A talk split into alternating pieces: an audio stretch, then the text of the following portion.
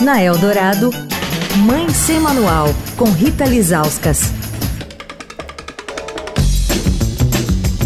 Oi, gente, Mãe Sem Manual de volta. Essa semana com a doutora Ana Paula Aquino, que é médica especialista em reprodução assistida da Clínica Huntington.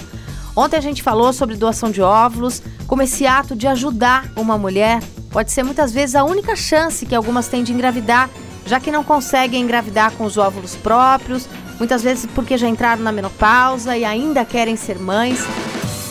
Hoje a gente fala sobre quem são essas doadoras. São parentes e quem são essas doadoras anônimas? Desde o ano passado, a doação entre parentes é permitida. Então, até antes de junho de 2021, a doação tinha que ser anônima, né? Não era permitido conhecer a doadora a partir de junho de 2021, a doação entre parentes de até quarto grau se tornou possível. São mulheres tem um alto grau aí, eu acho que de sororidade, solidariedade, que se predispõe a doar, porque diferente de uma doação de sêmen, que é muito mais simples, na doação de óvulos ela tem que passar por um tratamento semelhante a uma paciente que está fazendo fertilização in vitro. Então, tomar injeção na barriga, fazer múltiplos ultrassons, anestesia para coleta. Então, uma parte das doadoras são mulheres que se solidarizam né, com as outras e resolvem ajudar por ajudar mesmo.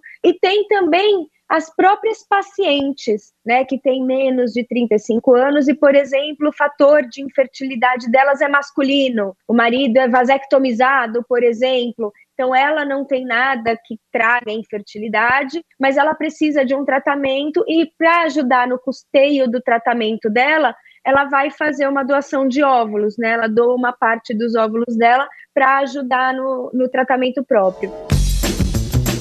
Amanhã, quem doa óvulos pode ter problemas de fertilidade no futuro?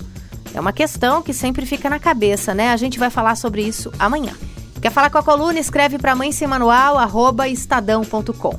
Rita Lizauskas para Rádio Eldorado, a rádio dos melhores ouvintes.